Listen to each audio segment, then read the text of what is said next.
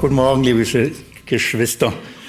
Ich war schon so lange nicht an der Kanzel, da habe ich das Sprechen schon verlernt. Nicht, dass ich es vorher gut beherrscht habe.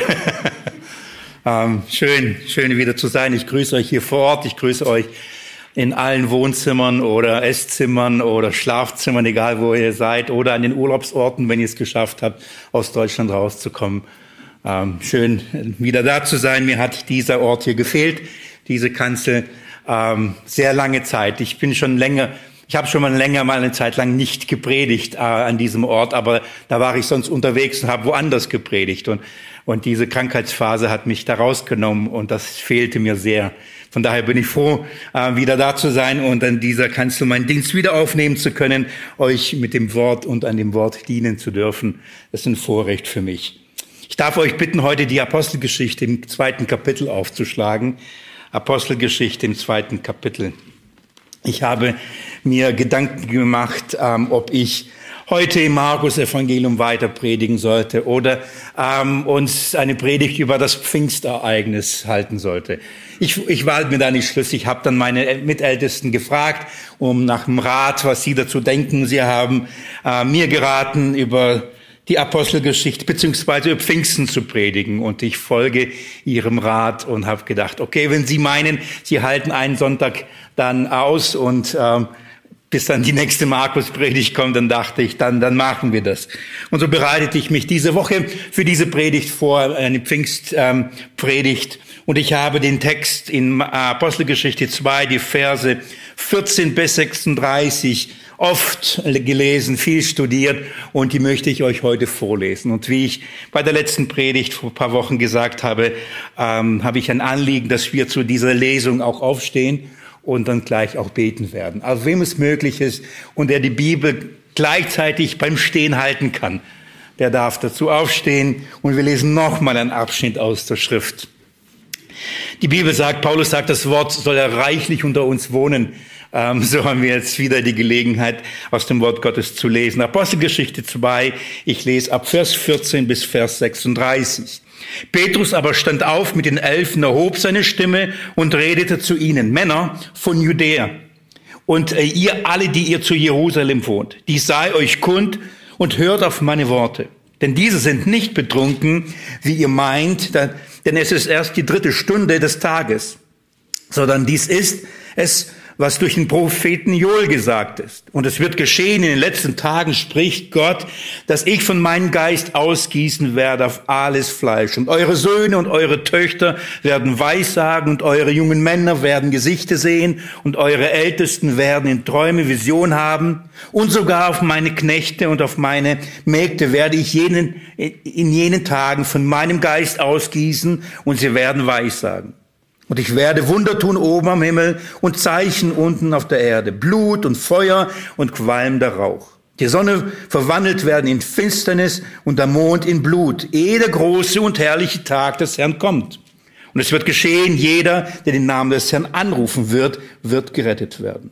Männer von Israel, hört diese Worte. Jesus, der Nazaräer, einen Mann, der von Gott euch gegenüber erwiesen worden ist durch Machttaten und Wunder und Zeichen, die Gott durch ihn in eurer Mitte tat, wie ihr selbst wisst. Diesen Mann, der nach dem bestimmten Ratschluss und nach der Vorkenntnis Gottes hingegeben worden ist, habt ihr durch die Hand von Gesetzlosen ans Kreuz geschlagen und umgebracht. Den hat Gott auferweckt, nachdem er die Wehen des Todes aufgelöst hatte, wie es nicht möglich war, dass er von ihnen behalten würde. Denn David sagt über ihn, ich sah den Herrn alle Zeit vor mir, denn er ist zu meiner Rechten, damit ich nicht wanke. Darum freut sich mein Herz und meine Zunge jubelt. Ja, auch mein Fleisch wird in Hoffnung ruhen, denn du wirst meine Seele nicht im Hades zurücklassen, noch zugeben, dass ein frommer Verwesung sehe. Du hast mir kundgetan Wege des Lebens. Du wirst mich mit Freude erfüllen vor deinem Angesicht. Ihr Brüder, es sei erlaubt mir mit Freimütigkeit zu euch zu reden über den Patriarchen David, dass er gestorben und begraben und sein Grab bis auf diesen Tag unter uns ist. Da er nun ein Prophet war und wusste, dass Gott ihm mit einem Eid geschworen hatte, einer seinen Nachkommen auf seinen Thron zu setzen, hat er voraussehend von der Auferstehung des Christus geredet, dass er im Hades, dass er weder im Hades zurückgelassen worden ist, noch sein Fleisch die Verwesung gesehen hat. Diesen Jesus hat Gott auferweckt, wovon wir alle Zeugen sind. Nachdem er nun durch die Rechte Gottes erhöht worden ist und die Verheißung des Heiligen Geistes vom Vater empfangen hat, hat er diesen ausgegossen, was ihr seht und hört. Denn nicht David ist in den Himmel aufgefahren, er sagte aber selbst, der Herr sprach zu meinem Herrn, setze dich zu meiner Rechten, bis ich deine Feinde lege zum Schemmeln deiner Füße. Das ganze Haus Israel wisse nun zuverlässig, dass Gott ihn sowohl zum Herrn als auch zum Christus gemacht hatte, diesen Jesus, den ihr gekreuzigt habt. Ich bete.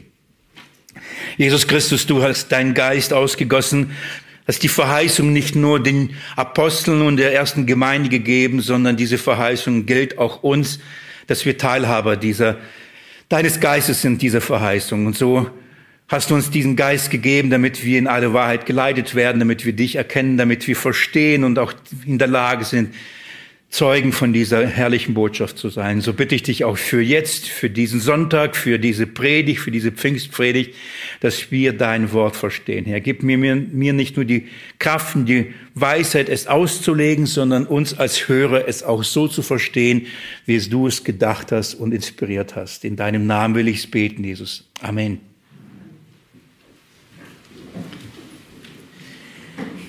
Langer Text. Ist etwas stehen? Die Verse, die wir gerade gelesen haben, berichten uns von der ersten Predigt, die Petrus gehalten hat nach der Himmelfahrt. Genau genommen ist das die erste Predigt, die überhaupt in der Gemeinde, in dieser neuen Gemeinde bestehend aus Juden und Heiden gehalten worden ist. Also wenn du wissen willst, was war die erste Predigt, die die Gemeinde Jesu, diese neue Gemeinde bestehend aus allen Menschen, allen Nationen, welche erste Predigt wurde gehalten, dann sind wir hier an diesem Punkt. Und darum habe ich mir diesen Text ausgesucht. Ähm, was war die erste Predigt, die gehalten worden ist? Petrus hat das hier getan.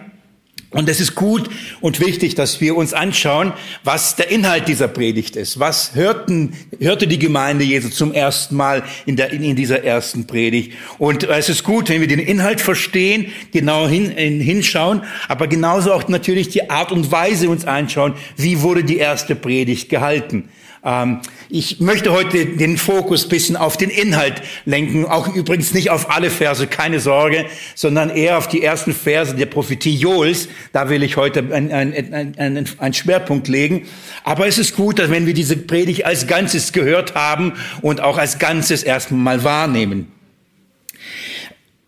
wenn, man kann sich dann nicht nur mit dem Inhalt, natürlich mit, der, mit dem Aufbau und mit der Art und Weise, wie Petrus diese Predigt gehalten hat, sehr intensiv beschäftigen. Und das wäre zum Beispiel gut für eine Predigerschulung. Das wäre ein, ein, herrliches, ähm, ein herrliches Beispiel für eine christuszentrische Predigt, wie man predigen soll. Das ist eine, eine, ein, wirklich ein wunderbares Beispiel dafür. Ähm, du wirst vielleicht fragen, warum über eine Predigt predigen, die, die schon gehalten worden ist, oder? So, das ist, ich habe euch gerade eine Predigt vorgelesen. Und warum soll ich eine, über eine Predigt predigen? Ich möchte euch ganz kurz drei Gründe nennen, warum ich mich entschlossen habe, über eine Predigt heute zu predigen. Ähm, der, der, erste Grund ist, äh, ist, ist folgende. Wir haben hier eine Zusammenfassung einer Predigt. Es ist nicht die komplette Predigt, nicht in der vollen Länge, die Petrus, Petrus gehalten hat. Vielleicht hast du gerade gedacht, oh Willi, das wäre auch gut für deine Predigerschulung. Da könntest du lernen, wie, wie kurz man eine Predigt halten kann. Ich weiß nicht, habt ihr geguckt, wie lange es gedauert hat bei meinem stotternden Lesen, wie lange diese Predigt von Petrus ich gerade gelesen habe. Wie lange hat es gedauert? Es waren keine fünf Minuten, oder? Also kann man eine Predigt in kürzer wie fünf Minuten halten. Nein, Petrus hielt diese Predigt nicht so kurz. Ähm, was wir hier haben, ist eine Zusammenfassung. Lukas gibt uns, inspiriert durch den Heiligen Geist, eine Kurzfassung dieser gewaltigen ersten Predigt, die Predigt, äh, die Petrus gehalten hatte. Dass es hier sich um eine Zusammenfassung handelt, könnt ihr dann ähm, mit mir kurz sehen. Vers 40, im gleichen Kapitel, äh, schreibt Lukas, und mit vielen anderen Worten legte er Zeugnis ab und ermahnte sie und sagt, lasst euch retten und so weiter. Also mit vielen anderen Worten die Worte, die wir haben, sind eine Zusammenfassung. Es ist komprimiert. Man kann und darf länger wie fünf Minuten predigen. Petrus hat das auch getan. Die erste Predigt war wirklich keine Kurzpredigt, das war keine Andacht, sondern es war eine gewaltige, es war eine große Predigt. Und Lukas gibt uns hier eine Zusammenfassung. Und wenn er uns schon so zusammenfasst, dann ist, bin ich natürlich sehr wachsam. Ich will wissen, Was hat er also für wichtig gehalten? Welche Stichpunkte hat er bei dieser Predigt sozusagen gemacht? Also was, wie, wie bringt er es auf den Punkt und sagt, was war wichtig in dieser Predigt? Und das ist ähm, der erste Grund, warum es sich lohnt, eine Predigt auszulegen. Liebe Geschwister, nur ein Gedanke. Wenn, wenn schon das Wort Gottes, der inspirierte Petrus, eine Predigt hält und wir diese Predigt auslegen müssen, die, die wirklich inspiriert ist, Gottes Wort ist. Wie viel Zeit müssen wir sich auch vielleicht nehmen, auch die Predigt andere mal auszulegen? Was ich damit sagen will, wir hören eine Predigt, vielleicht hört er eine Predigt von mir und sagt, er war blöd, hab nichts verstanden, war zu kompliziert. Vielleicht kann man sich ein bisschen Zeit nehmen und sagen, warum hat er das gesagt, wie er es gesagt hat? Warum hat er das so gegliedert? Warum hat er dieses Beispiel genommen? Warum diesen Bibeltext? Bevor man zu schnell das ab, aburteilen sagt, nee, verstehe ich nicht, zu kompliziert. Vielleicht sich Zeit nehmen und sich darüber Gedanken zu machen. Das ist, was wir hier haben. Das möchte ich euch zeigen. Mal eine Predigt analysieren. Äh, Lukas hat das getan. Er gibt uns ein Beispiel, äh, was die, äh, die Botschaft, was ist wichtig bei einer Predigt. Und in dem Fall der ersten Predigt der Gemeinde. Das ist der erste Grund. Also wir haben eine Zusammenfassung und wir wollen uns anschauen, was ist die Botschaft, was ist der Inhalt dieser Predigt gewesen und was ging es da eigentlich. Der zweite Grund ist, weil es so viele Meinungen darum gibt, was Pfingsten bedeutet. Wir feiern heute Pfingsten der Grund, warum ich heute diese Predigt halte. Und es gibt so viele Meinungen. Ich habe diese Woche, wie gesagt, ein bisschen Zeit gehabt und habe mich darauf vorbereitet, habe viele Kommentare gelesen. Und ich war wieder aufs Neue nicht überrascht, aber erstaunt darüber, wie viel unterschiedliche Positionen und Meinungen es über Pfingsten gibt, was Pfingsten eigentlich bedeutet. Und vor allem, was diese Phänomene, die hier stattgefunden haben an Pfingsten, wie man sie auszulegen hat. Es gibt wirklich Auslegungen darüber, um Maß und die ähm, Positionen sind sind konträr dazu. Es gibt viele Meinungen. Was hat es ähm, zu bedeuten? Und umso mehr weckt es in mir die Neugier, eine gesunde Neugier zu sagen, was sagt aber das Wort Gottes selbst? Oder was sagt Petrus, was Pfingsten ist? Nicht, was sagen die Ausleger, die Prediger verschiedener Dominationen und Kirchen, und, äh, sondern was sagt Petrus, also der Inspirierte, die, der erste Prediger, wie hat er selbst Pfingsten erklärt? Und da sagt sie, das ist gut. Ich will wissen, wie legte Petrus Pfingsten eigentlich aus? Das ist der zweite Grund, warum ich es lohnenswert finde, diese Predigt sich anzuschauen. Und der dritte Grund ist, weil das ist ein Teil des Wortes Gottes. Petrus ist inspiriert, Lukas ist inspiriert und nicht nur die Predigt, sondern auch die Zusammenfassung der Predigt ist inspiriert vom Gott, vom, von, von Gott. Und wir haben Wort, das Wort Gottes hier vor uns und von daher beschäftigen wir uns mit dem Wort Gottes und ähm, lernen hier etwas Herrliches. Ein großes Anliegen von mir und zwar, wie man die Bibel mit der Bibel auslegt. Das ist hier ein herrliches Beispiel, wie man christuszentrisch die Bibel auslegt. Und da haben wir das äh, hier von, von Petrus. Denn wir haben hier drei ähm, ähm, Bibelstellen, drei Zitate, die Petrus verwendet, um Pfingsten von der Schrift zu erklären. Er zitiert Joel, Kapitel 3, die ersten fünf Verse. Er zitiert Psalm 116. Er zitiert Psalm 100, äh, äh, nee, nicht 116, Psalm 16 und er zitiert Psalm 110. Also drei Zitate ähm, in, in diesem Abschnitt, mit denen er das Pfingstereignis erklärt. Und das ist herrlich zu lernen, wie legt Petrus das Pfingstereignis mit der Schrift eigentlich aus. Und das ist natürlich ein ganz großes Anliegen von mir, die Schrift mit der Schrift auszulegen. Also das sind die hauptsächlich die drei Gründe, warum es sich lohnt, sich mit diesem ähm, Text auseinanderzusetzen, mit dieser Predigt. Sie hat eigentlich klassisch drei Punkte. Voll schön, gell? So, da hat schon angefangen, die erste Predigt auch klassisch drei Punkte. Drei Gliederungspunkte. Wird darin deutlich, dass ähm, äh, die jeweils mit einer Anrede von Petrus an die Zuhörer gerichtet ist. Schaut mal mit mir in Vers 14. Ähm, da sagt Petrus, Männer von Judäa und, und ihr alle, die ihr zu Jerusalem wohnt, die sei euch kund und hört auf meine Worte. So leitet er den ersten Punkt ein. Er richtet sich an seine Zuhörer und sagt, bitte hört mir zu. Und er spricht zuerst mal die Männer von Judäa und alle, die in Jerusalem wohnen. Das heißt nicht die, die einen Wohnort dort haben, ähm, sondern das sind die, die alle aus der ganzen Welt kamen, um an dem Pfingstereignis, an diesem Fest dabei zu sein und dort verweilten. Das ist der Ausdruck. Also sagt Petrus, ihr alle, die jetzt ihr hier seid, bitte hört mir zu. Und mit dieser Aufforderung, hört mir bitte zu, beginnt er seinen ersten Punkt. Und dann kommt dieses gewaltige Joel-Zitat. Der zweite Punkt ist dann ab Vers 22. Er wiederholt und richtet sich wieder an die Zuhörer und sagt, Männer von Israel, hört diese Worte. Und dann kommt der nächste Abschnitt und, das, äh, und ein Zitat aus Psalm 16. Also da beginnt ähm, äh, der zweite Punkt. Und wiederum, er richtet jetzt äh, sein, äh, äh, seine Ansprache an die Männer von Israel. Also nicht mehr von Judäa und alle da wohnen, sondern konkret Männer von Israel. Hört mir zu. Und der dritte Punkt ähm, beginnt ab Vers 29. Dort sagt er, ihr Brüder, er wird jetzt nun ganz persönlich. Jetzt wird's konkret. Ab diesem Moment wendet er all das an und dann spricht er sie persönlich an und sagt, ihr Brüder, es sei mir erlaubt, mit Freimütigkeit zu äh, euch zu reden. Das sind die drei Gliederungspunkte dieser Predigt. Und jeweils äh, hinter jedem, hinter jeder Ansprache, hinter, hinter, jeder Aufforderung zuzuhören, seinem Reden zuzuhören, gibt es drei, ähm, gibt es ein Bibelzitat. Joel, Psalm 16 und Psalm 110. Und das ist ganz grob die, die, die, die Gliederung von. Ähm, das, was alles aber Petrus hier sagt, ist, und bei je, jedes Mal in jedem Punkt hat er ein, ein Anliegen. Was sollen sie hören? Was will er ihnen sagen? Er sagt, hier erfüllt sich etwas. Es ist eine Erfüllung. Hier geschieht etwas. Und er spricht in dem ersten Punkt, sagt, hier erfüllt sich die Schrift.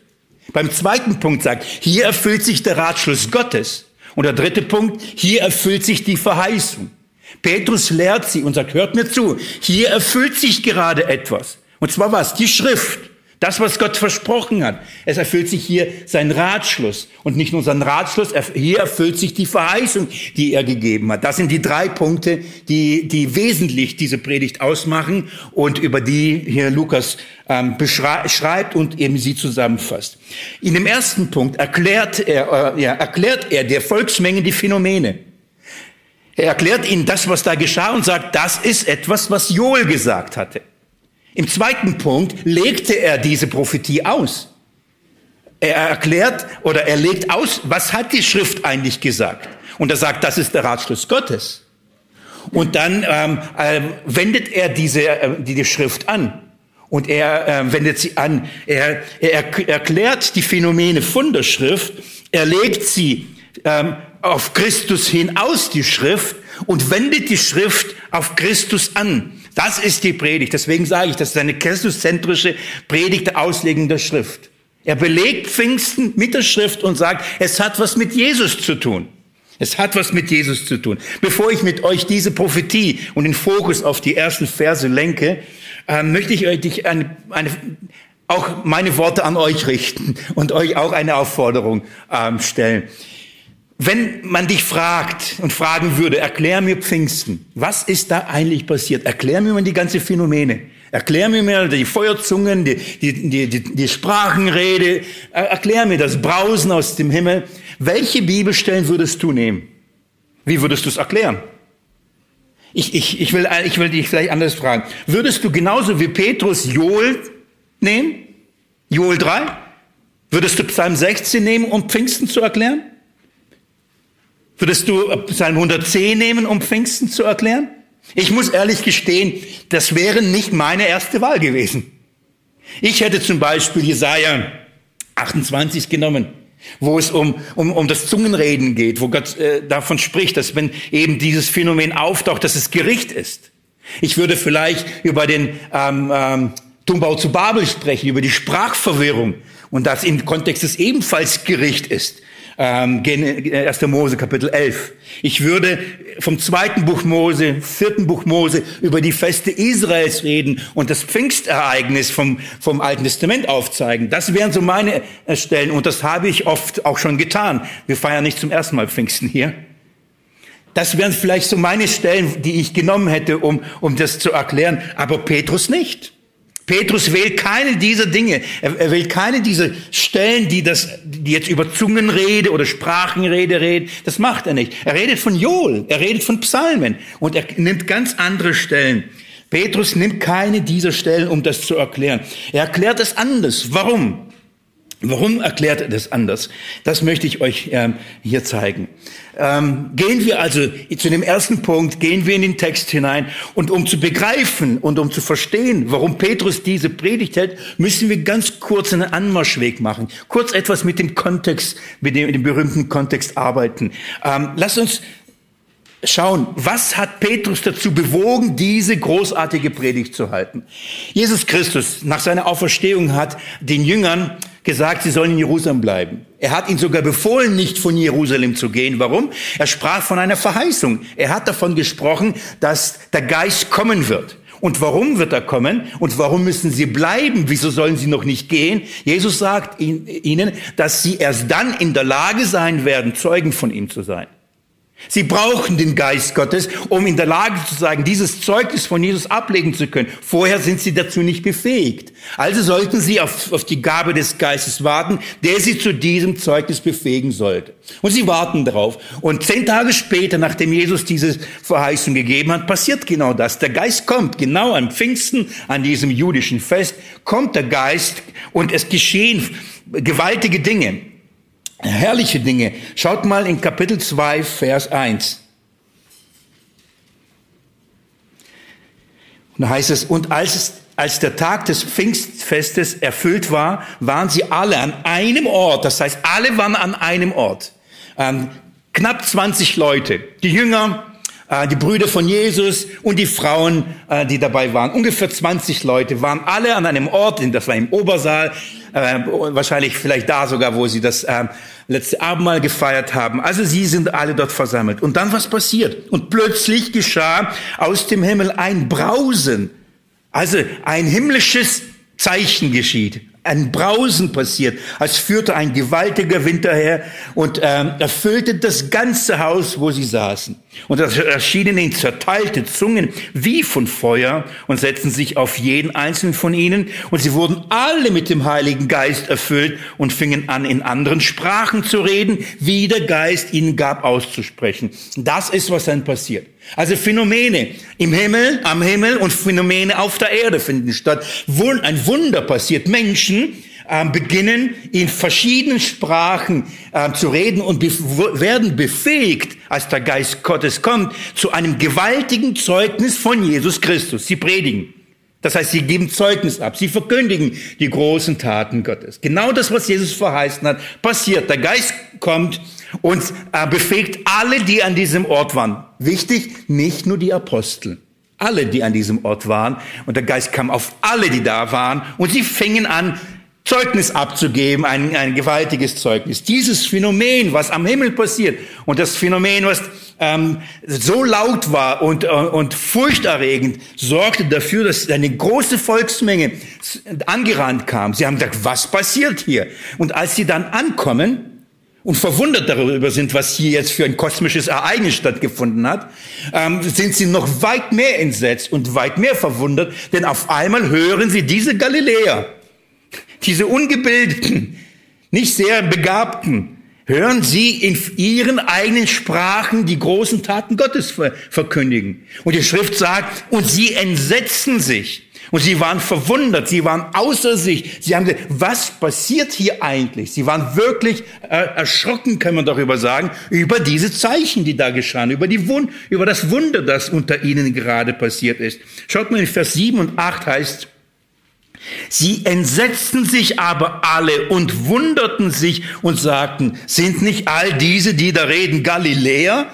Das ist eigentlich doch nicht möglich. Wie können sie auf einmal Russisch reden? Ja, wir wissen, dass das äh, nicht hier in unserem Text auftaucht. Ähm, wir haben dann eine Völkerliste, eine Sprachenliste. Das heißt, die Sprachen der Welt werden hier auf, aufgezählt. Das heißt, sie reden, jeder redet in irgendeiner Sprache dieser Welt. Wie kann das sein? Das war ein Wunder. Das war ein gewaltiges Wunder auf der Erde. Ein Wunder im Himmel und ein Wunder auf der Erde. Und die stehen da. Und jetzt gibt es zwei Reaktionen. Die anderen sagen, was passiert hier eigentlich? Und sie wollen es wissen. Schaut mal Vers Vers 12. Sie entsetzten sich aber alle und waren in Verlegenheit und sagten eine zum anderen, was mag dies wohl sein? Das ist die Frage. Was passiert hier? Sie haben keine Ahnung. Sie können es nicht einordnen. Die können die Phänomene, die Zeichen, die Wunder und das, was da geschieht, die Verkündigung, sie können es nicht einordnen. Sie fragen, was passiert hier gerade? Das ist wichtig, dass wir das verstehen. Das ist der Grund, warum Petrus aufsteht. Er beantwortet ihnen diese Frage, aber nicht nur diese Frage, er reagiert auch auf die Spötter, denn es waren welche da, die haben gesagt, das, die sind betrunken. Schaut mal, da heißt es, andere aber sagten spottend, sie sind voll süßen Weines.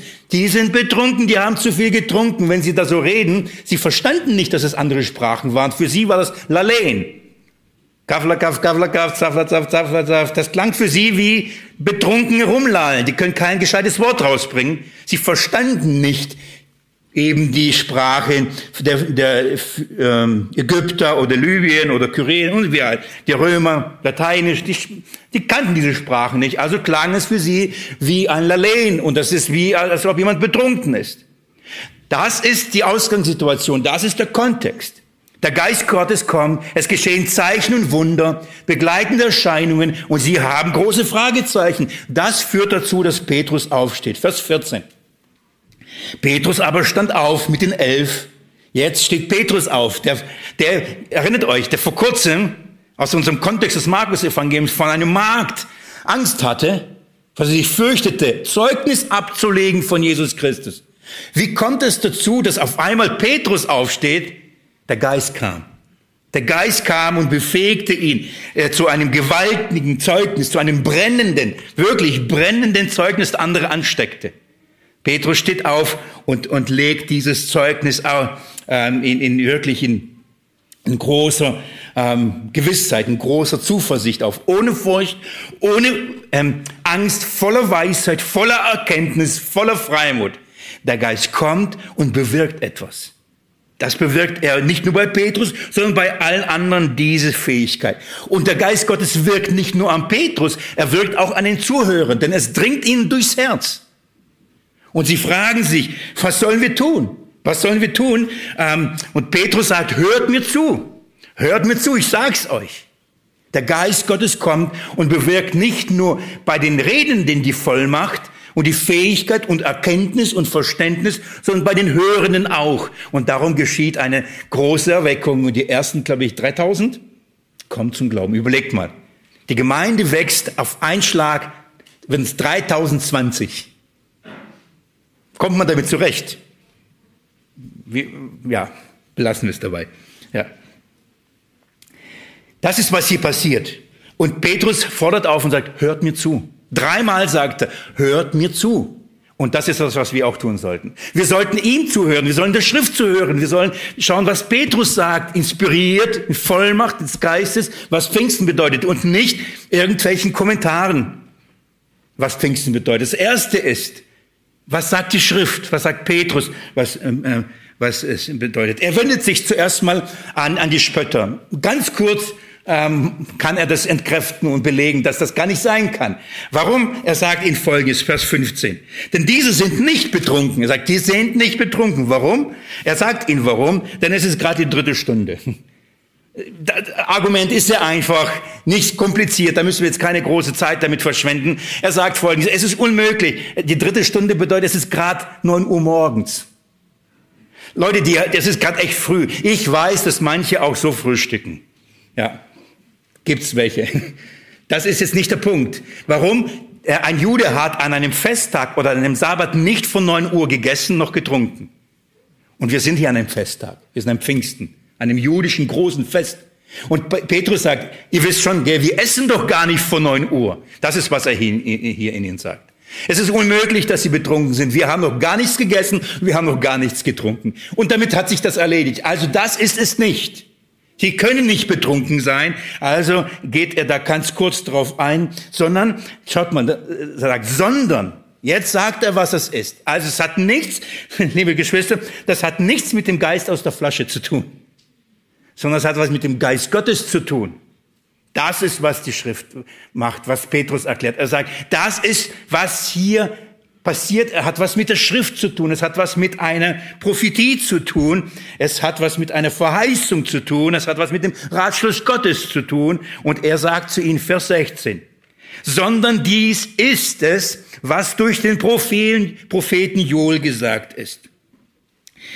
Er sagt, das ist, was der Prophet Joel gesagt hat. Ihr habt, ihr, ihr habt eine Frage, ihr, ihr seid verunsichert, ihr wollt wissen, was geschieht hier. Ich sag's euch, hier erfüllt sich die Schrift. Welche Schrift? Konkret Joel. Und er nimmt diesen Propheten, nimmt die Verse von Joel und sagt, hier erfüllt sich die Schrift. Ich möchte euch darauf aufmerksam machen und das betone. Petrus sagt, hier, das ist, was geschrieben ist, okay? Guckt noch in eure Bibel hinein. Hier heißt es, sondern dies ist, was äh, ist es, was durch den Prophet gesagt ist. Es ist. Warum betone ich das Ganze? Petrus sagt nicht, das wird sein. Oder er sagt auch nicht, es ist, was zum Teil sich erfüllt. Ein Teil, nur ein bisschen. Er erklärt und sagt, ihr wollt wissen, was hier passiert? Hier erfüllt sich die Schrift. Welche? Und fängt an zu zitieren. Und er fängt an zu lesen. Und an dieser Stelle, ich, in fast mal, wirklich in fast jedem Kommentar, den ich las, hieß es, das ist eine Teilerfüllung. Hier erfüllt sich zum Teil die Schrift. Wirklich, in fast jedem Kommentar, den ich dann gelesen habe, sagt jeder, es ist, erfüllt sich zum Teil. Und nur einer sagt, das ist. nur, das ist Petrus, der sagt, das alles andere sind Kommentare. Er ist inspiriert, diese anderen begabt. So, wem will ich Glauben schenken? Ich will Glauben schenken, Petrus. Ich muss ehrlich sagen, ich verstehe, ich verstehe die, die Ausleger, die sagen Teilerfüllung.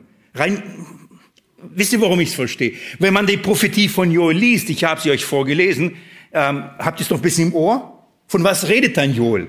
Er redet von der Verfinsterung von der Sonne und von Mond und dass der Mond blutrot wird, von Rauch und Feuer und Blut, richtig? Und dann fragt man sich, und vom Tag des Herrn? Ehe der große und in dem Fall herrliche Tag des Herrn kommt, dann, dann sagt man, das, das hat sich doch noch nicht erfüllt, oder? Das hat sich doch am Pfingsten noch nicht erfüllt. Wie kann Petrus sagen, es ist? Ah ja, es ist nur zum Teil. Das andere wird sich ja noch später erfüllen. Wann? Wenn Jesus wiederkommt. Bei dem großen Gericht, bei dem, bei dem Endgericht. Also, es ist eine Teilerfüllung. Aber das ist nicht, wie Petrus hier argumentiert. Das ist nicht, was Petrus sagt. Wenn Petrus das sagen würde, dann würde ich es glauben. Und ganz ehrlich, hätte ich die Petrus-Predigt, hätte ich die erste Predigt über Pfingsten nicht in, in, hier in der Bibel, würde ich wahrscheinlich genauso denken. Denn es ist sehr naheliegend zu sagen, ah ja, das spricht eben von dem Endgericht. Aber Petrus sagt, es ist. Wenn man seine Auslegung dann anschaut, die ab Vers 22 beginnt, da legt er übrigens die Prophetie von Joel aus. Er legt die Schrift aus. Denn er zitiert ja bis dahin nur Joel und dann fragt sich, ja, Petrus, wieso erklärst du das? Und dann sagt er, Männer von Israel, hört mir, hört jetzt diese Worte. Er hat zuerst gesagt, hört zu, ich sag euch, was passiert. Und dann sagt er, hört mir zu, ich erkläre euch das. Und, und redet er ab den nächsten Worten irgendetwas von dem Endgericht. Spricht er darüber? Von was redet er? Permanent. Was ist seine Argumentation? Was sagt er die ganze Zeit? Was taucht permanent auf? Er redet von der Auferstehung Jesu. Er redet permanent. Er ist auferstanden, er ist auferstanden, er ist auferstanden. Das ist seine ganze Argumentation. Er zitiert Psalm 16, sagt, David hat schon gesagt, er ist auferstanden. Richtig? Richtig. Darf ich das erklären? David ist doch gestorben. Aber Jesus nicht. Er ist auferstanden, gell?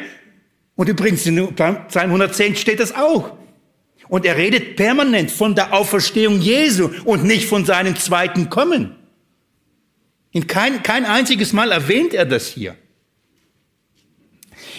Logisch. Könnt ihr mir bis dahin noch folgen? Ja. Zwei können mir folgen. Haben genickt. Jetzt sind es schon vier. Ähm, ich kann es nachvollziehen, man könnte so argumentieren, ja, Petrus zitiert diese Stelle ähm, und, und erzählt jetzt von dem Gericht, damit er in gewisser Weise ihnen Angst einmacht. Er könnte sagen, wisst ihr was? Der Geist ist ausgegossen, die letzten Tage haben angefangen, aber das Gericht kommt. Also tut Buße. So könnte man es so könnte man's auslegen. Ja, könnte man. Aber das ist ja nicht, was Petrus sagt. Das ist etwas, wie wir das uns zurecht sozusagen legen und zurecht erklären. Aber das ist nicht, was er, er redet von der Auferstehung Jesu. Er redet von seiner Himmelfahrt. Er redet, dass er sich zu Rechten Gottes gesetzt hat. Lies mit mir Vers 32. Schaut mal, wie er das jetzt anwendet. Er sagt, diesen Jesus hat Gott auferweckt, wovon wir alle Zeugen sind. Das ist das Zeugnis, das sie jetzt ablegen. Das, dazu kam der Geist bevollmächtigte. Und sie redeten von den großen Taten Gottes. Von welcher großen Tat? Unter anderem, Jesus Christus wurde durch Gott auferweckt. Das ist die Botschaft. Und dann redet er weiter und sagt, nachdem er nun die, äh, durch die Rechte Gottes erhöht worden ist, von was ist die Rede? Himmelfahrt.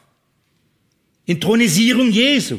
Sagt er, schaut mal, und die Verheißung des Heiligen Geistes empfangen hat, hat er diesen ausgegossen, was ihr seht und hört. Was sagt Petrus? Wie kommt er, wie schließt er das Ganze? All das, was hier passiert, all das, was prophezeit worden ist, um was geht's hier? Jesus ist auferstanden aus den Toten nachdem er gekreuzigt worden ist, von euch getötet worden ist am Kreuz, nachdem er gestorben ist, sein Blut vergossen hat, wurde er auferweckt, hat sich zu Rechten gesetzt, hat den Geist empfangen, hat ihn ausgegossen. Das ist, was jetzt gerade passiert. Wollt ihr wissen, dass er im Himmel angekommen ist? Wollt ihr wissen und, und, und braucht ihr eine Bestätigung, dass er zu Rechten Gottes sich gesetzt hat und jetzt der Herr und Christus geworden ist? Das ist die Ausgießung des Geistes. Und das hat Gott schon vorhergesagt. Er hat es schon verkündigt. Wie? Joel. Wie Joel? Doch, Petrus sagt, das hat Gott in Joel schon vorausgesagt.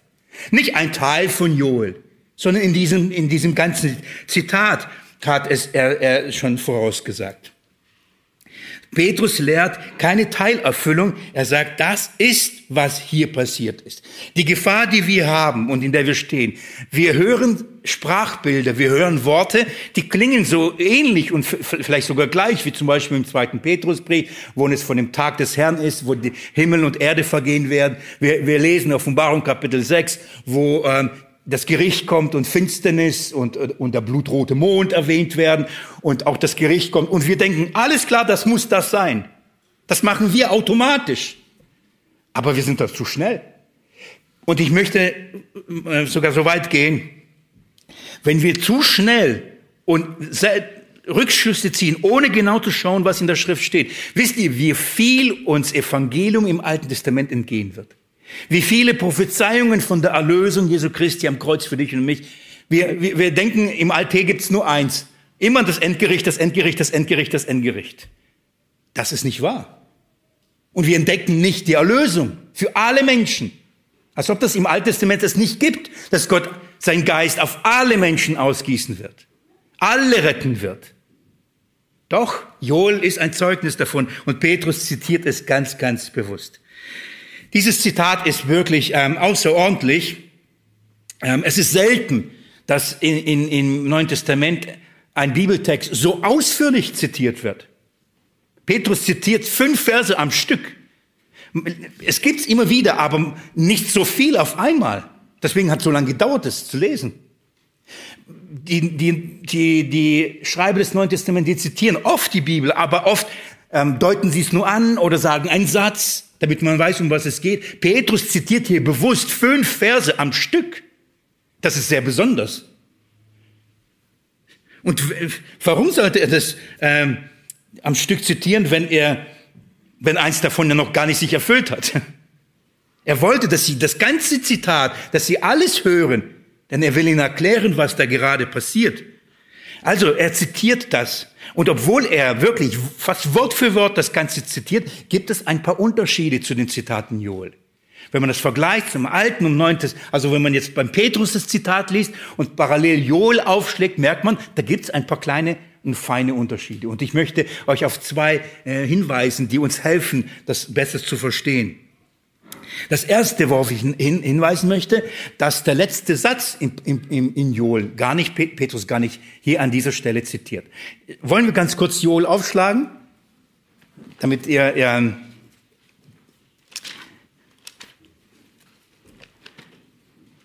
wisst, von welchem Satz ich da die, äh, rede, da heißt es folgendes. Der letzte, Joel 3, Vers 5.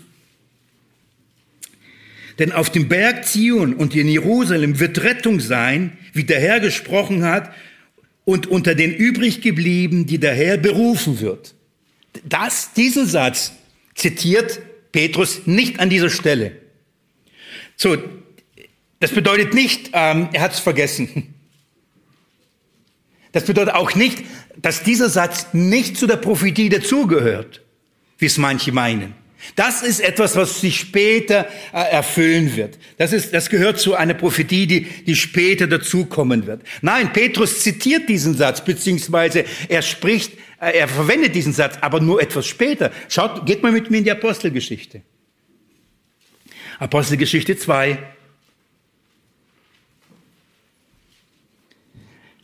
Nachdem Petrus diese gewaltige Predigt gehalten hat, sagen die Zuhörer, was passiert jetzt hier? Der Geist dringt durch ihr, ihr Herz und sie wollen verstehen, was hier passiert. Und schaut mal, was Petrus in Vers 39 zu ihnen sagt. Denn euch gilt die Verheißung und euren Kindern und allen, die in der Ferne sind, so viele der Herr und unser Gott hinzu, also berufen wird. Das ist, das, das, das ist der letzte Vers. Petrus wendet ihn hier und zitiert ihn nur einer etwas späteren Stelle.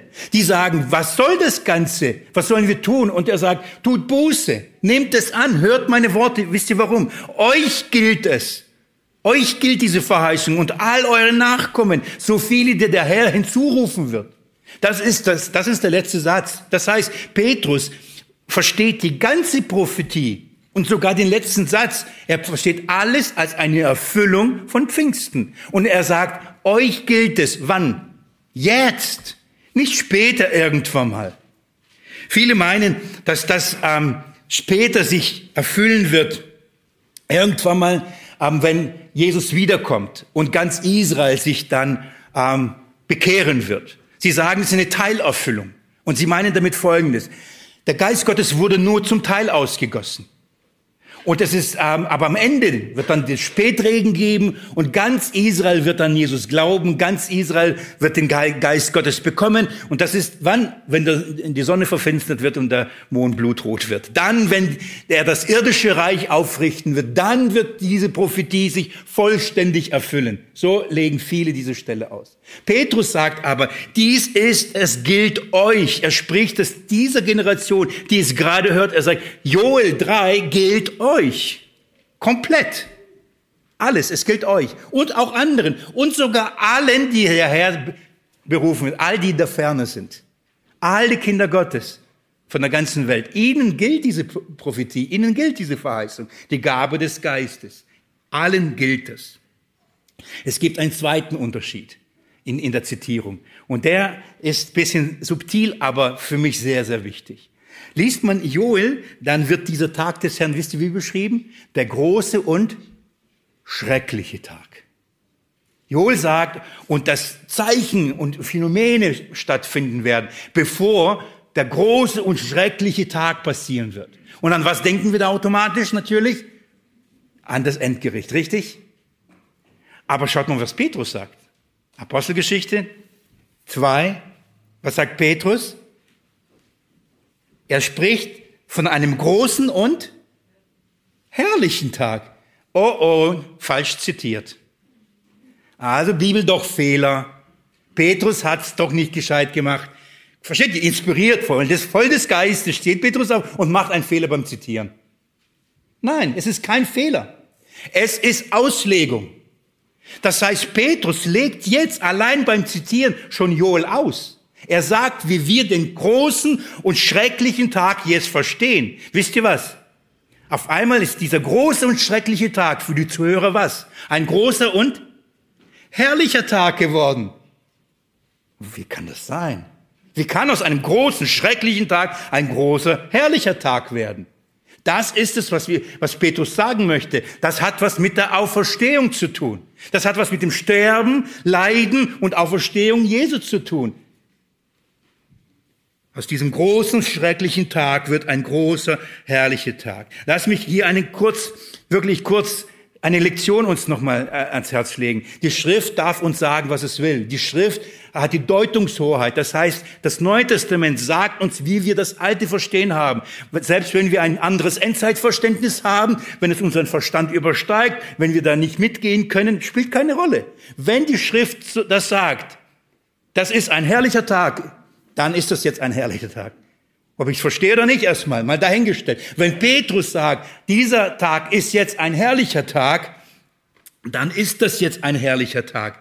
Ähm, in der LXX, ähm, also man kann dieses Wort übersetzen an aufsehend erregender Tag. Dieser Tag wird, er wird Aufsehen erregen. Könnt ihr jetzt ein bisschen mehr verstehen, von welchem Tag Petrus hier redet? Er wird, dieser Tag wird so viel Aufsehen erregen. Menschen werden zulaufen. Menschen werden sich fragen, was mag das wohl hier alles sein? Von welchem Tag ist hier die Rede? So, diese zwei feinen Unterschiede müssen wir beim Zitat merken um, um, um, und dann schon spüren, in welche Richtung geht das Ganze. Also beantwortet Petrus hier diese Frage. Er beantwortet diese Frage, was mag das Ganze sein? Und diesem geht er dahinterher. Und er will ihnen erklären, Freunde, hier passiert etwas jetzt und er hat kein Anliegen zu sagen und übrigens in der Zukunft auch. Petrus hätte einfach nur Joel Vers 2, 1 bis 2 zitieren können und, und dieses Finsternis und Sonne und Blut und Mond einfach auslassen können, wenn das Zukunft wäre. Er hätte es doch einfach auslassen können. Er hat auch den letzten Satz rausgelassen, weil er ihn später verwendet hat. Er hätte es machen können, hätte die Freimut gehabt. Aber er zitiert es bewusst. Warum? Weil er alles als Erfüllung sieht. Jetzt, es ist was passiert und nicht etwas, was sein wird. Er erklärt es, dass es sich jetzt gerade hier passiert. Er erfüllt, er, er zitiert alles ganz bewusst. Bewusst alle Verse. Alle Verse dienen als ähm, Erklärung für Pfingsten. Also, wie macht er das? Ich, wie gesagt, heute nur Schwerpunkt auf diese Prophetie und nicht auf den Rest ähm, ähm, seiner Argumentation. Schaut mal, diese Prophetie hat drei Teile. Drei, Boot, drei wesentliche Bestandteile. Das erste ist, ähm, Joel verheißt, der Geist wird ausgegossen auf alle Menschen. Das ist das erste. Das zweite ist, wird gesagt, was wird, warum wird der Geist ausgegossen auf alle Menschen? Was ist die, was ist die Grundlage dafür? Und er, er spricht von den vorlaufenden Zeichen und Wundern, die stattfinden, bevor der Geist ausgegossen wird. Er redet von einem herrlichen Tag. Und dann, beziehungsweise einen großen und schrecklichen Tag bei Joel. Und dann das dritte sagt, was wird die Folge sein, wenn der Geist ausgegossen wird und dieser, und dieser, oder beziehungsweise dieser Tag gekommen ist. Wenn dieser herrliche Tag da ist, welche Folge wird es sein? Und er redet Rettung. Alle werden gerettet werden. Alle, die den Namen des Herrn anrufen werden. Und wir wissen, von welchem Namen die Rede ist? Das ist, das ist die Prophetie. Das erklärt Petrus. Er sagt, das ist, was hier passiert. Der Geist ist ausgegossen auf alle. Zweitens, das geschah warum? Weil ein, ein herrlicher, großer, herrlicher Tag stattgefunden hat. Und drittens, die Folge ist, ihr könnt euch bekehren. Alle, die den Herrn anrufen, werden gerettet werden. Und das gilt euch und allen Kindern und all, die überall sind. Jetzt, tut's jetzt, nicht später, jetzt. Das ist die, die Prophetie von Joel. Und ich möchte euch im Einzelnen euch auslegen. Also, erstens, die Ausgießung auf alle. Und es wird geschehen in den letzten Tagen, spricht Gott, dass ich von meinem Geist ausgießen werde auf alles Fleisch. Und eure Söhne und Töchter werden Weissagen. Und eure jungen Männer werden Gesichter sehen. Und eure Ältesten werden Träume haben. Und sogar auf eure Knechte und auf eure Mägde werde ich in jenen Tagen meinen Geist ausgießen. Und sie werden Weissagen. Ich weiß, dass bestimmte Kinder Gottes diese Verse sehr lieben. Die besonders auf Träume und Visionen stehen die besondere Dinge erleben wollen. Von was ist hier die Rede? Von was ist hier die Rede? Wir müssen das eigentlich im Fokus behalten und uns nicht mit Nebensächlichkeiten beschäftigen. Von was ist hier die Rede? Im Alttestament sagt uns, ähm, äh, gibt das Alttestament gibt uns Zeugnis, dass ähm, gerade Propheten von Gott durch seinen Geist bevollmächtigt worden äh, waren, was zu tun, den Willen Gottes zu erkennen, den Willen Gottes offenbart zu bekommen und ihn weiterzugeben, Zeugnis zu geben, das heißt Weissagen. Und wie hat es Gott getan?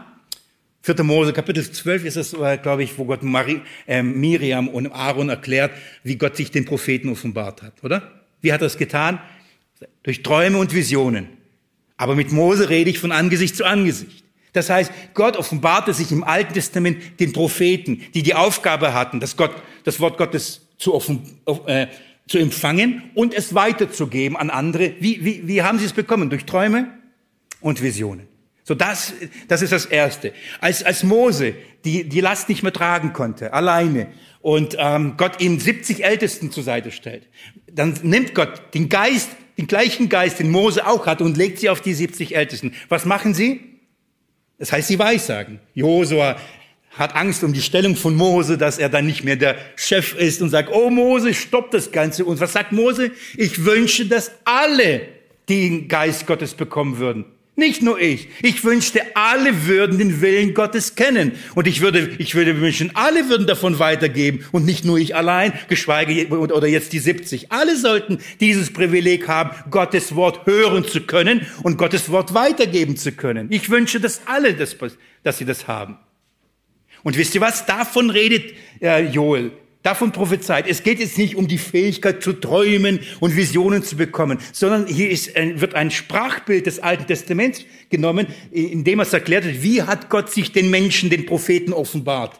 Wie, und, und, und die Schrift sagt uns, und Joel sagt uns, Gott wird in den letzten Tagen nicht nur auf die Propheten, die er diese Gabe den Propheten geben. Die, in den letzten Tagen werden nicht nur die Propheten diese Aufgabe haben, das Zeugnis des Wortes Gottes weiterzugeben. Wer wird dazu berufen? Wer wird dazu begabt? Wer wird dazu privilegiert sein? Alle. Und das ist, um was es hier geht. Und dann wird aufgezählt. Er sagt, schaut mal, Söhne und Töchter. Ja, die sind doch viel zu jung, gell?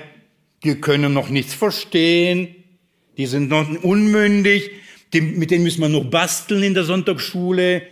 Die können mit dem Wort Gottes nichts anfangen. Nee, nee, die müssen erst reif werden, dann, richtig?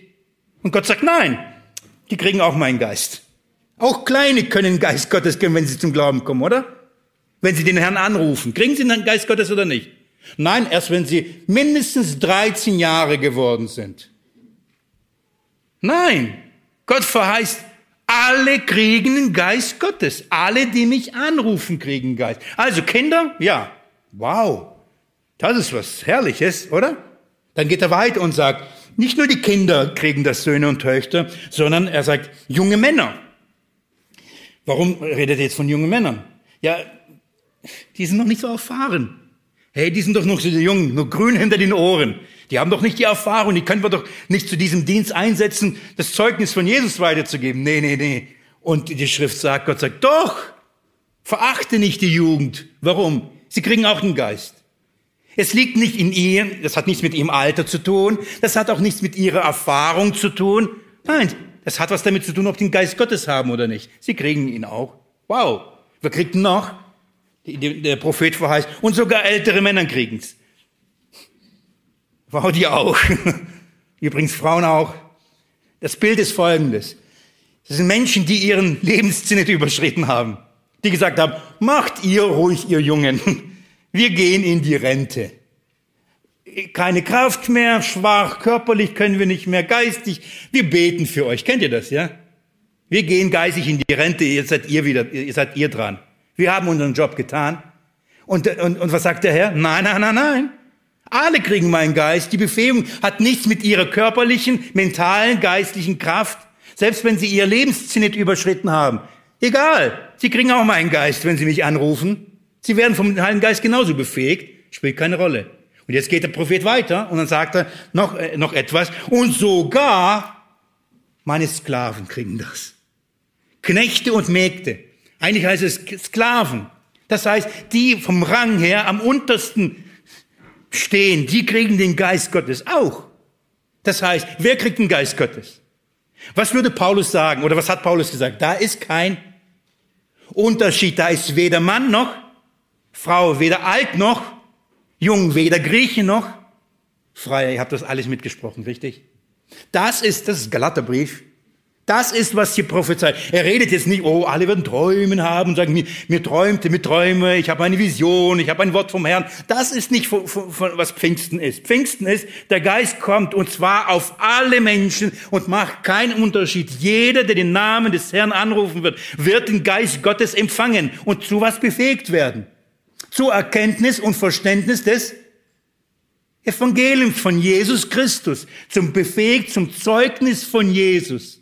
Jeder wird es tun können, denn der Geist kam an Pfingsten. Und wer redete dann in, in verschiedenen Sprachen? Die, nur die Apostel? Alle. Alle, die in diesem Haus waren, haben das Zeugnis abgegeben. Und hier geht's nicht um, um irgendwelche Zungenrede, hier geht's um, um von Gott befähigt werden. In dem Fall was? Ein Wunder. Sie konnten in einer Sprache sagen, Jesus Christus ist gestorben, auferstanden und sitzt zu Rechten Gottes. Sie konnten das in, in einem nur in einer anderen Sprache sagen. Ist das ein Wunder? Ist das ein Zeichen? Ja, und zwar ein gewaltiges. So, das ist, wie kann es aber sein? Wie, wie kommt es dazu, dass Gott in den letzten Tagen, die übrigens mit Kommen Jesu begonnen haben, wie kommt es, dass er sie alle zu so einem Zeugnis befähigen wird? Wie kommt es, dass er jedem Menschen, wirklich jedem Menschen, die diese Gabe, die Verheißung des Geistes geben, nicht nur, nur den Propheten, diese Sondergruppe. Weißt du was? Seit Pfingsten stehst du im, im, im Auftrag des Zeugnisses in dieser Welt auf der gleichen Stufe wie Mose, wie Elia, wie David. Herrlich, oder? Zeugnis zu geben von dem auferstandenen Herrn. Und wisst ihr, warum du in der, dazu in der Lage bist und warum das funktioniert? Weil der Herr dir seinen Geist gegeben hat. Es kommt nicht auf dein Alter, es kommt nicht auf deine Fähigkeit, es kommt nicht auf deine Erfahrung, es kommt nicht auf deine, dein Geschlecht, es kommt nicht auf deine Nationalität an, es kommt auf den Geist Gottes an. Darum bleibt in Jerusalem, bis der Geist gekommen ist und euch dazu befähigt hat. Das ist der Grund. Und das, Petrus sagt, Freunde, erstens, das ist gerade passiert. Ihr wundert euch, warum diese Galiläer sowas tun können? Warum? Ja, die haben halt ähm, Sprachschule besucht. Ihr habt es nicht mitgekriegt, aber die haben so abends studiert. Nein, der Geist Gottes kam. Das hat Prophet Joel schon gesagt, richtig? Oh, hier erfüllt sich die Schrift. Aber er erfüllt sich noch mehr. Und wie konnte es sein, dass alle Menschen den Geist Gottes kriegen? Wie? Es hat was mit diesem Tag zu tun. Und er erklärt das. Wir, was, was damit zu tun hat. Er sagt, die Grundlage dafür ist dieser große und schreckliche, bei Petrus dann der große und herrliche Tag. Warum? Was, was geschah an diesem Tag? Weil Gott an diesem Tag ein Gericht vollzogen hat. Weil an diesem Tag ein Gericht stattgefunden hat. Und zwar ein Gericht über alle, über die ganze Welt. Nur hat dieses Gericht an diesem schrecklichen, großen Tag nicht die Menschen getroffen, sondern nur einen Menschen, und zwar den Sohn Gottes. Das ganze Gericht wurde vollzogen. Es kam ein großer, schrecklicher Tag. Aber aus diesem großen, schrecklichen Tag wurde ein großer, herrlicher Tag. Warum? Weil da die Erlösung stattgefunden hat. Und das war die Grundlage, dass alle den Geist Gottes empfangen können. Das war die Grundlage, damit alle ihn anrufen können. Darum ist es bei Petrus ein herrlicher Tag geworden und nicht mehr ein schrecklicher Tag. Die Erlösung ist vollbracht. Der Tag des Herrn ist nicht automatisch Zukunft, das Endgericht. Das ist etwas, was wir in unseren Köpfen haben. Wir lesen das Alte Testament und überall, wo es steht, der Tag des Herrn, sind wir sofort in der Offenbarung, richtig? Das ist nicht richtig. Wisst ihr, dass die Bibel so oft von einem Tag des Herrn spricht und das nicht immer das Endgericht davon meint? Sage nicht gern diesen Satz, aber aus Zeitgründen mache ich das etwas schneller und werde nicht alles nachschlagen, sondern euch das nur ganz kurz vorstellen. Schaut mal. Jesus sagt in Johannes Kapitel 12, als die Jünger zu ihm kommen und merken, dass die Dämonen und all das ausgetrieben werden, was, was, was, was verheißt er? Er sagt, jetzt kommt, ist das Gericht der Welt. Jetzt. Wann wird die Welt gerichtet? Jesus sagt, jetzt. Was sagt er dann? Jetzt wird der Fürst der Welt hinausgeworfen. Übrigens ein Bild in der Offenbarung für Sterne, die vom Himmel fallen. Gell? Hm. Geht es gar nicht um buchstäbliche Sterne, sondern im Fall des, des Satans und der Dämonen, das Gericht über sie.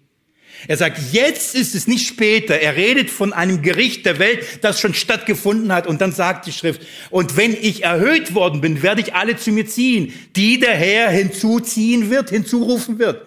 Und dann sagt Johannes, das hat er gesagt, um anzudeuten, welches Todes er sterben wird. Was bedeutet, wenn er erhöht worden ist? Am Kreuz sterben und Himmelfahrt. Das heißt, das Gericht der Welt hat wann stattgefunden? Oder es hat schon stattgefunden. Und das ist zum Beispiel, was die, das Alte Testament immer wieder auch als einen Tag äh, oder von diesem Tag auch redet. Er sagt, die Bibelschrift sagt, an diesem Tag, nur als Beispiel, äh, dass dieser Tag des Gerichtes der Welt, das Gott an Jesus vollzogen hat, auch begleitet worden ist mit Phänomenen wie Finsternis. Ist es euch bekannt? Was passierte, als Jesus starb? Was geschah um die Stunde, als Jesus schrieb, mein Gott, mein Gott, warum hast du mich verlassen? Matthäus Kapitel 27. Und die ganze, und Finsternis kam über das ganze Land, richtig? Ich, ihr glaubt mir, wenn ich das jetzt so frei zitiere. Es wurde was? Dunkel. Und was passierte noch? Und die Erde erbebte. Gräber wurden aufgetan. Menschen kamen, wurden auf, sind auferstanden. Und nach der Auferstehung Jesu haben sich einigen in der, in der Stadt gezeigt. Sind das gewaltige Wunder? Ja, und wie? Wunder am Himmel und Wunder auf der Erde. Das ist, was der Prophet Joel sagt, was Petrus zitiert. Und er redet von diesem Tag und sagt, Vers 19, und ich werde Wunder tun oben am Himmel und Zeichen auf der Erde. Genau, es werden Wunder werden passieren. Wunder und Zeichen, die diesen Tag vorschatten werden, die diesen Tag ankündigen, die es aufmerksam machen werden. Finsternis wird passieren. Ja, es wird passieren. Wunder und Zeichen werden auf im Himmel und auf der Erde geschehen. Ehe der große und herrliche Tag kommt. Ehe, bevor dieser Tag passiert. Das wird passieren. Gott wird es durch Wunder ankündigen, durch Wunder zeigen. Aber dann ist doch die Rede von, von Blut und Feuer und qualmenden Rauch und dass die Sonne sich verfinstern wird und der Mond blutrot wird. Jedes Mal, wenn ich dann den Nachrichten höre, blutroter Mond, da kriege ich Nachrichten, oh, Jesus kommt bald, Jesus kommt bald. Macht euch bereit. Neulich war es wieder so, gell? Freunde, das ist so oberflächlich und unmündig. Übrigens, Jesus ist nicht gekommen, Blutmond war da. Um was geht's hier? Nur nebenbei, ich glaube, da ist Markus Nering ist da wenn ihr das euch damit beschäftigen und mit Astronomie und all dem, dann fragt ihn, ich glaube, der kennt sich da gut aus. Was ist eine Sonnenfinsternis? Oder was ist, wenn die, wenn die Sonne dunkel wird, dann ist Sonnenfinsternis. Wie entsteht sie? Soweit weiß ich, wenn Sonne, Mond und Erde in einer Linie sind, richtig? Danke. Jetzt müsst ihr nicken, damit ich weiß, ich bin da ungefähr richtig. Dann passiert was? Dunkel. Was ist eine Mondfinsternis? Wann wird ein Mond, äh, ich habe es mir sogar aufgeschrieben, damit ich Ihnen nichts Falsches sage, es ist eine Kernschattenfinsternis. Das heißt, wenn der Mond ähm, dunkel ist und äh, im Kernschatten der Erde ist und Langwellen, rote Langwellen ist, ist nur durch rote Langwellen es kurz beleuchtet wird, dann erscheint so braun-rötlich und man nennt das einen Blutmond. Das heißt, das heißt, wenn der Mond nicht mehr scheint und wenn die Sonne, Sonne nicht mehr scheint, davon ist die Rede. Das muss nicht immer buchstäblich sein. Ja, am, am, als Jesus am Kreuz starb, ist buchstäblich dunkel geworden. Aber um was geht's da? Es ist Gericht Gottes. Was ist das Gericht Gottes? Wenn Gott sich zurückzieht, wenn Gott keine Offenbarung mehr gibt, wenn Gott sein Licht zurücknimmt, wenn das Licht der Welt gerichtet worden ist. Jesus sagt, dann werde ich gehen und dann wird es wieder finster werden. Und er meinte nicht buchstäblich dunkel. Keine Erkenntnis, kein Verständnis, keine Offenbarung. Wenn Gott sich zurückzieht und sein Licht zurückweicht, dann wird es dunkel. Und was hat Jesus am Kreuz gesagt? Mein Gott, mein Gott, warum hast du mich verlassen? Das ist Finsternis. Gott zieht zurück. Anders beschrieben, Finsternis ist Gericht. Ich könnte viele Bibelstellen im Alten Testament euch zeigen, wo, wenn es darum geht, dass Gott zum Beispiel Israel durch Babylonier gerichtet hat, er genau in der gleichen Sprache davon sprach, dass Sonne verfinstern wird und der Mond Mondschein nicht mehr geben wird. Und obwohl es buchstäblich da auch nicht passiert ist, ist das Gericht aber vollzogen worden. Warum? Hier geht's nicht um, eine, um ein kosmisches, buchstäbliches Ereignis unbedingt, sondern hier geht's um, ich werde ein Gericht ausüben. Es ist eine Sprache des Gerichts. Und genau das ist passiert.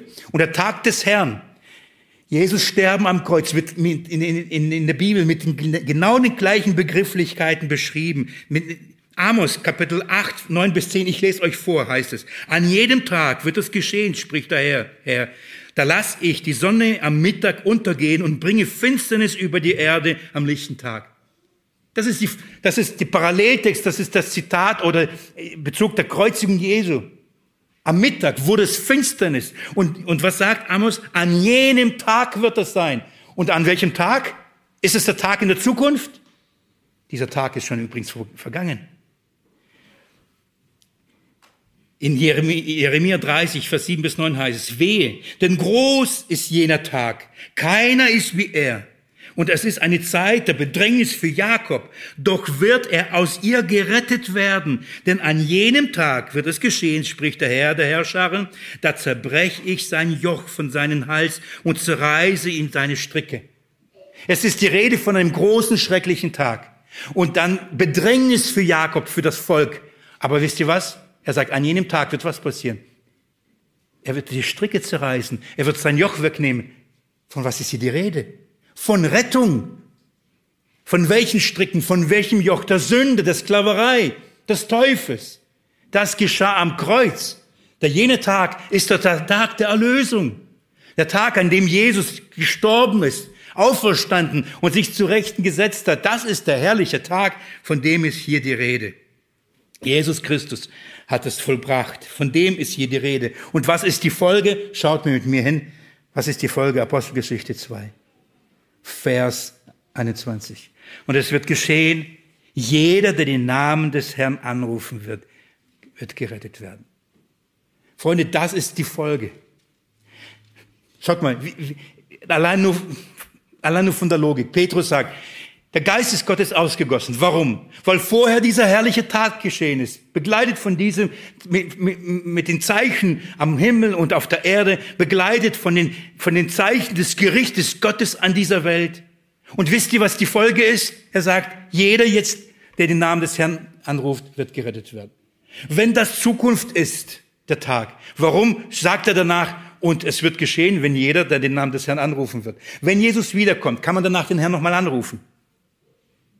Wenn der, der große, schreckliche Endgericht da kommt, kann man denn dann noch zum Glauben kommen? Dann war's das. Darum versteht ihr, warum manche sagen, nein, nein, das ist Israel, das wird dann am Ende der Tage den Herrn anrufen. Nein, Petrus sagt, jeder, euch gilt die Verheißungen und denen, die da kommen. Versteht ihr, warum Petrus hier Pfingsten mit, ähm, mit Joel 3 auslegt? Von was redet er? Der Geist Gottes kommt und, und Petrus sagt, und die fragen, was passiert hier? Er sagt, okay, das erste ist doch klar, die können nicht betrunken sein, alles klar. Was passiert hier dann? Hier erfüllt sich die Schrift, und zwar die ganze Schrift. Hier erfüllt sich, der Geist Gottes ist aus einem Grund gekommen. Warum? Weil Gott Jesus Christus von den Toten auferweckt hat. Ich möchte euch nur eine Sache zeigen und dann komme ich zum Schluss. Schaut mal, wie er das auslegt. Schaut mal seine Argumentation. Lest mal mit mir ab Vers 22. Nur ganz kurz. Männer von Israel, hört diese Worte. Jetzt erklärt Petrus, jetzt, oder jetzt legt er Joel aus und schaut nur, was er sagt. Jesus, äh, hört diese Worte. Jesus der Nazoräer, ein Mann, der von Gott euch gegenüber erwiesen worden war. Durch was? Macht, äh, durch, durch Machttaten und Wunder und Zeichen. Warum redet er jetzt? Er sagt, ich leg euch Joel aus. Bei Joel haben wir gelesen von, von Zeichen, Wunder und Machttaten, ja. Und jetzt sagt er, ich sag euch, von welchen Wundern hier ist die, die Rede ist. Das hat was mit Jesus zu tun. Gott hat doch Jesus bestätigt durch was? Durch Wunder, durch Zeichen, durch Machttaten. Das ist von, von was hier Joel redet. Und nicht, was später irgendwo mal sein wird. Auch. Denn Gott wird seinen Sohn, wenn er wiederkommt, auch so bestätigen, oder?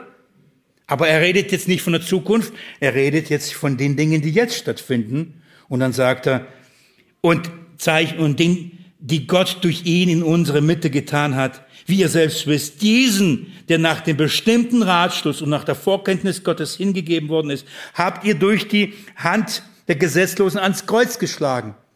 Was hat Jesus da am Kreuz für uns vergossen? Blut. Kommt es bei Joel vor? Zeichen, Wunder von, auch mit Blut. Darum geht's hier. Und Petrus legt's aus und sagt, das ist das Blut Jesu, von dem da, von, von dem da die Rede ist. Und dann kommt er zu dieser herrlichen Aussage und sagt, ihr habt ihn durch die Hand der Gesetzlosen ans Kreuz geschlagen und umgebracht. Den hat Gott auferweckt. Das ist der herrliche Tag. Jesus Christus ist auferstanden. Wahrhaftig auferstanden. Und durch seine Auferstehung ist uns Rettung widerfahren. Unsere Rechtfertigung widerfahren. Durch seine Auferstehung und durch die Grundlage seine, seine, seine, der Reinigung unserer Sünden haben wir den Heiligen Geist bekommen. Das ist doch ein herrlicher Tag, oder? Das ist die Grundlage. Das ist passiert. Und das ist das Zeugnis, was Petrus hier macht.